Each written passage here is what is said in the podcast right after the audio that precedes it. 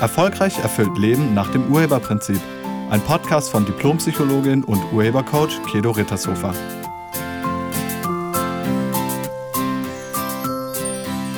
Hallo, herzlich willkommen und schön, dass du da bist.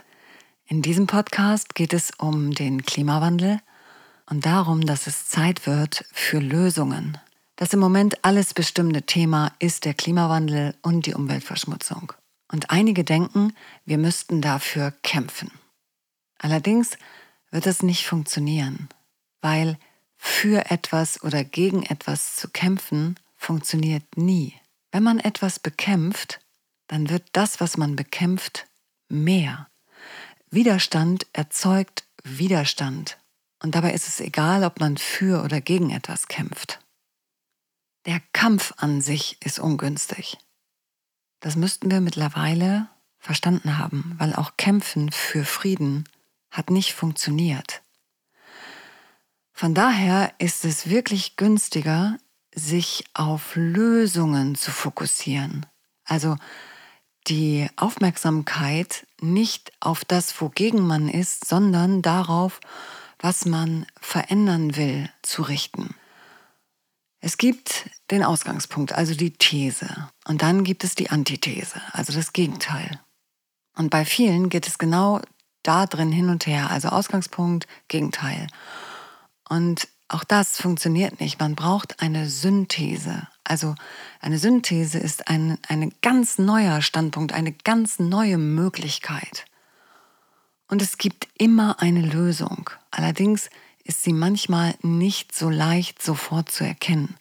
Man muss dafür ein bisschen denken.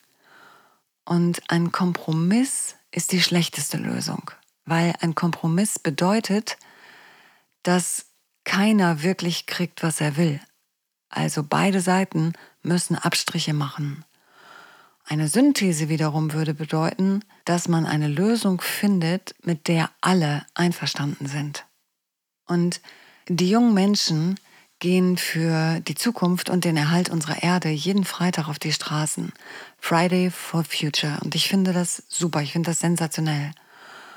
Und auch die Europawahlen haben gezeigt, wie wichtig uns allen dieses Thema Klimaschutz und Sicherheit der Erde oder Schutz der Erde, Schutz der Umwelt, wie wichtig uns das ist. Und wir alle wollen den Klimawandel aufhalten. Ich weiß nicht, ob du dieses YouTube-Video von Rezo gesehen hast. Und ich weiß auch nicht, wie du das bewertest. Es gibt jetzt auch ganz viele Gegendarstellungen dazu. Es geht nicht darum, wie man das bewertet. Es geht auch nicht darum, ob das jetzt stimmt oder nicht stimmt. Tatsache ist, wir Menschen haben gewaltig in die Natur eingegriffen und das hat Konsequenzen. Und wir müssen etwas tun, wenn wir diese Erde für uns und für unsere nachkommenden Generationen erhalten wollen. Der Urheberstandpunkt bedeutet, wir sind verantwortlich. Wir sind nicht das Opfer, sondern wir haben etwas damit zu tun. Das ist das, was der Urheberstandpunkt bedeutet. Verantwortung. Und viele überlassen die Verantwortung jetzt den Regierenden. Also wir schieben die Verantwortung von uns weg. Aber das geht nicht. Also Verantwortung kannst du nicht loswerden. Du bist verantwortlich, immer. Für das, was du tust, genauso wie für das, was du nicht tust. Du bist verantwortlich für das, was du sagst und für das, was du nicht sagst. Also du kannst Verantwortung nicht abgeben. Das geht nicht. Und ja, die Regierung ist dafür zuständig, das Ganze im großen Stil zu regeln. Aber wir sind dafür verantwortlich, das im kleinen Stil zu regeln. Also wir sind alle gefragt. Das bedeutet, wir müssten aus unserer Komfortzone raus. Die Komfortzone ist deine Gewohnheit. Also ist das, ähm, wie du dich so in deinem Alltag bewegst und, und verhältst. Das nennt man Komfortzone. Und es gibt nur zwei Motive, aus denen Menschen bereit sind, ihre Komfortzone zu verlassen, also indem sie bereit sind, sich zu verändern. Es gibt nur zwei Motive, aus denen heraus Menschen bereit sind, Veränderungen zuzulassen. Und das eine Motiv ist Leiden, Also erst wenn der Leidensdruck extrem ist, dann bewegt man sich, dann verändert man was. Erst wenn es wirklich nicht mehr geht, dann. Und das Zweite ist, und das haben eher junge Menschen, das zweite Motiv ist Neugierde oder Absicht. Einfach die Absicht für ein besseres oder ein anderes Ergebnis. Und das gilt für jeden Menschen, das gilt auch für die Industrie und die Konzerne. Auch die reagieren auf Leiden oder auf Absicht. Und ich vermute, dass viele Industrien oder viele profitorientierte Konzerne erst reagieren werden, wenn sie keinen Profit mehr machen. Und genau das ist der Ansatz, den du nutzen kannst. Weil vielleicht fragst du dich, was kann ich denn schon machen? Also ich bin doch nur ein kleines Lichtlein. Du kannst ganz viel machen. Und als allererstes gilt, die Situation anzuerkennen. Also anerkennen, dass wir was damit zu tun haben und dass es so ist, wie es ist. Und wirklich damit aufzuhören, sich rauszureden. Und als zweites dann die Aufmerksamkeit auf Lösungen richten. Wir dürfen wirklich keine Zeit mehr verlieren. Wir haben nur noch wenige Jahre, dann lässt sich der Klimawandel mit all seinen Auswirkungen nicht mehr stoppen. Und da geht es jetzt nicht darum, dass, dass, dass andere dir Angst machen wollen. Das ist einfach Tatsache. Das kannst du überall nachlesen. Und mal ganz ehrlich, wenn du mal rausguckst, hast du wahrscheinlich auch schon bemerkt, dass sich irgendwas verändert hat. Es gibt viel weniger Insekten, es gibt viel weniger Bienen. Es gibt kaum noch Winter, zumindest bei uns nicht. Also richtig Schnee über lange Zeit und Eis, nee, haben wir nicht mehr. Und da kann ich nur sagen, schau mal hin, schau mal hin, wie sich die Erde verändert oder auch der ganze Plastikmüll im Meer.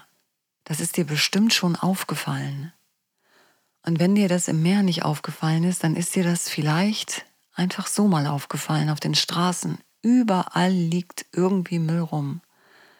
Im Wald, im Park, überall liegt Plastikmüll. Musst du nur mal drauf achten. Also es gibt zum Beispiel Hundebesitzer, die den Hundekot aufsammeln, aber dann die Tüte, in der sie das reingetan haben, einfach irgendwo hinschmeißen. Das ist ungünstig.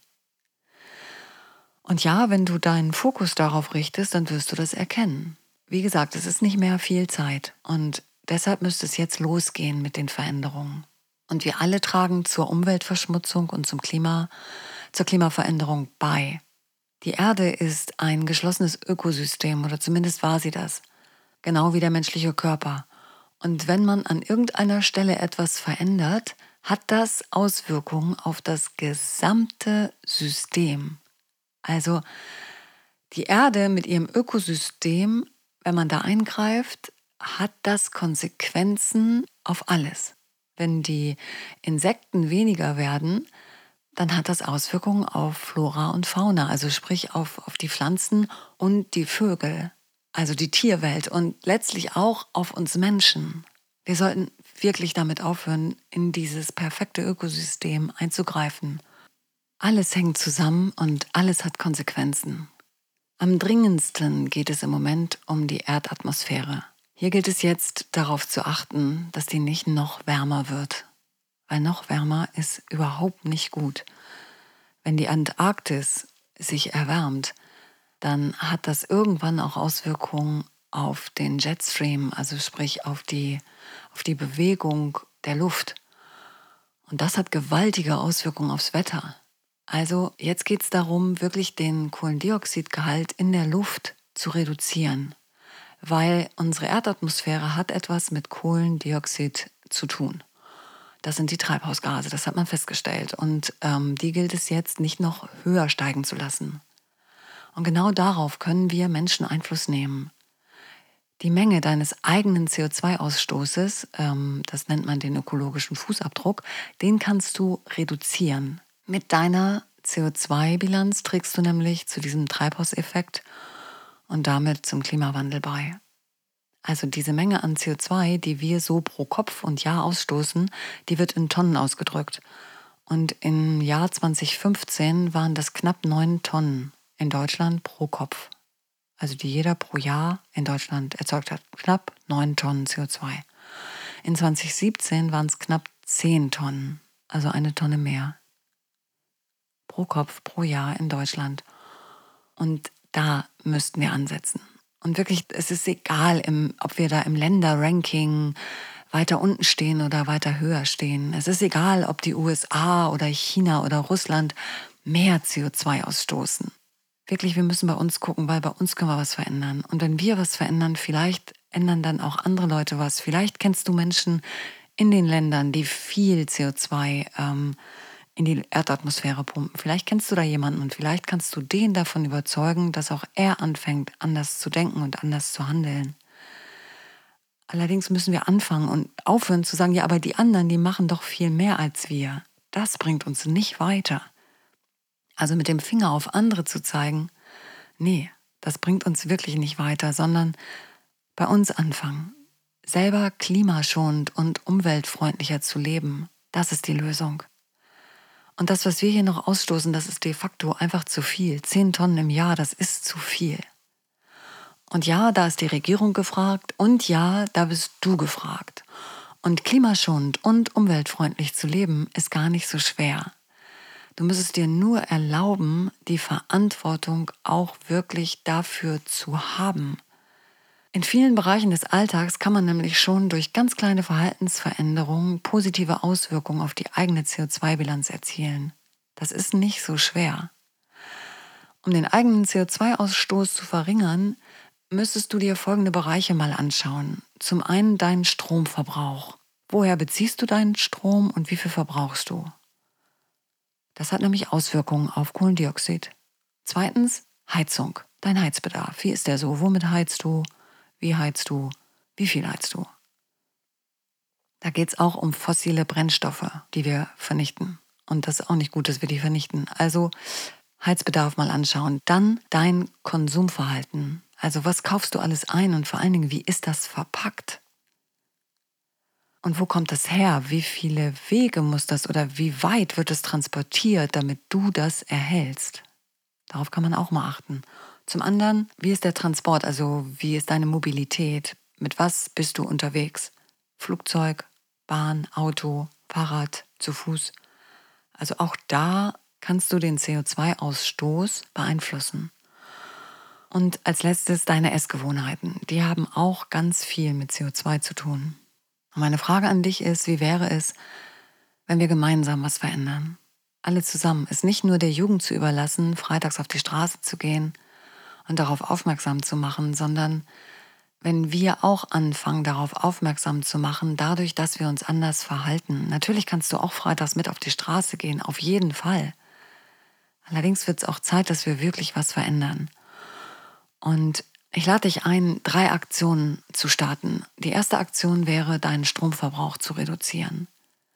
Also keine Geräte im Standby-Modus zum Beispiel oder alte Glühbirnen durch LED-Leuchten austauschen oder Waschmaschinen nur noch wirklich, wenn sie voll sind, laufen zu lassen. Gleiches gilt für die Geschirrspülmaschine. Und anstatt den Trockner zu benutzen, vielleicht mal die Wäsche nach draußen hängen. Das geht nämlich auch. Oder vielleicht stellst du gesamt auf Ökostrom um. Das geht auch. Die zweite Aktion ist, weniger Müll zu produzieren und den Müll nicht mehr achtlos wegzuwerfen. Und hierbei geht es vor allen Dingen um Plastikmüll. Also schau mal drauf, dass du Dinge kaufst, die nicht in Plastik verpackt sind. Das geht. Und damit sind wir auch schon beim dritten Thema, bei der dritten Aktion, nämlich deine Ernährung. CO2 und Ernährung hat was miteinander zu tun. Weil je frischer du dich ernährst, also je frischere Nahrungsmittel du kaufst und verwertest, desto weniger CO2 belastet sind die im Gegensatz zu verarbeiteten Produkten. Also Fertiggerichte zum Beispiel haben einen höheren CO2, eine höhere CO2-Bilanz als noch nicht verarbeitete Lebensmittel. Also mehr Gemüse, mehr Obst, mehr Getreide, mehr Nüsse anstatt ähm, Fertigprodukte oder anstatt Fleisch, Geflügel, Fisch. Das hilft deiner Gesundheit, das hilft den Tieren, das hilft der Natur, das hilft der Umwelt. Und vielleicht fragst du dich, wieso, was hat denn Fleisch mit CO2 zu tun? Das Fleisch, was die meisten von uns beziehen, ist Fleisch aus der Fleischindustrie. Also das heißt, das ist die industrielle Massentierhaltung. Weil je günstiger das Fleisch ist, was du kaufen kannst, desto mehr kannst du davon ausgehen, dass es durch Massentierhaltung produziert wurde. weil es muss sich ja lohnen. Also die Industrie ist profitorientiert. Und das bedeutet, sie wollen auch was einnehmen, die verschenken das Fleisch nicht. Also die machen kein Minus. Das heißt, wenn dein, deine Bratwurst, die du kaufst, wirklich günstig ist, dann kannst du dir vorstellen, dass die nicht so teuer in der Herstellung war. Weil dann würde ja nichts dabei überbleiben. Also selbst wenn die günstig angeboten wird, ist immer noch ein Gewinn da.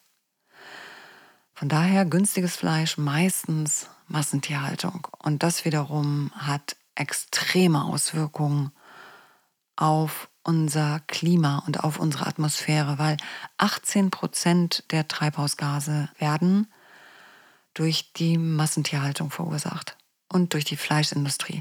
Das ist mehr als alle Autos, Flugzeuge und Schiffe zusammen. Dazu kommt, dass das von Rindern erzeugte Methan, also das, was die auspupsen, das ähm, ist 20 Mal schneller in der Erdatmosphäre als Kohlendioxid. Und das erwärmt es auch 20 Mal schneller. Also je mehr Tiere wir züchten, desto mehr Treibhausgase erzeugen wir. Und das bedeutet, je weniger Fleisch du isst, desto mehr hören die damit auf, die Tiere dazu züchten. Also dein Fleischkonsum hat was mit CO2 zu tun. Und für diese Massentierhaltung benötigen wir Unmengen an Wasser, das ist auch bekannt. Also ähm, für ein Kilogramm Rindfleisch werden über 15.000 Liter Wasser benötigt. Ein Kilogramm Rindfleisch, über 15.000 Liter Wasser. Und dieses Trinkwasser fehlt an anderen Stellen. Also von daher hat das auch Auswirkungen auf unser Trinkwasser. Und für die Aufzucht und Ernährung von Nutztieren, ähm, für unseren Konsum, werden ganze Landstriche benötigt. Also 30 Prozent der weltweiten Landmasse wird dafür benötigt. Der Amazonas und andere Regenwälder werden abgeholzt, um Platz für Weideflächen oder Tierfuttermittel zu erschaffen.